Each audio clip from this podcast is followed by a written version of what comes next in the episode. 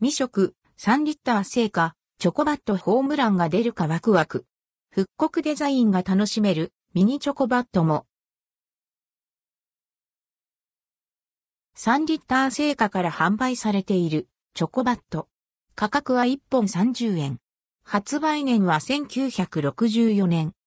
3リッター製菓、チョコバット。チョコバットは棒状のパン生地をチョコレートでコーティングしたお菓子。3リッター製菓公式ウェブサイトを調べてみると、秋冬限定とある。夏はチョコレートが溶けてしまうからかな。チョコバットは、くじ付きで、パッケージのアンドルドクオーバットレッドクオーの字の裏に、ホームラン、ヒット、アウトのどれかが書かれている。